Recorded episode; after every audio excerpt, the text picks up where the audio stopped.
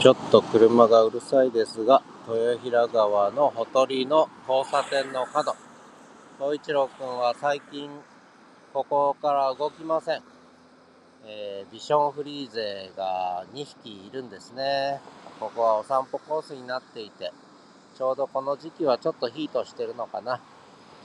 えー、もう、ここから動かずに、そのビションフリーゼ、私はマリリンと呼んでるんですが、マリリン1号、2号とえー、中くらいのとちっちゃいビションフリーゼがいるんですけど、真っ白な綺麗なね。で、その子たちがお散歩をしてくるんですけど、そこで待ってる。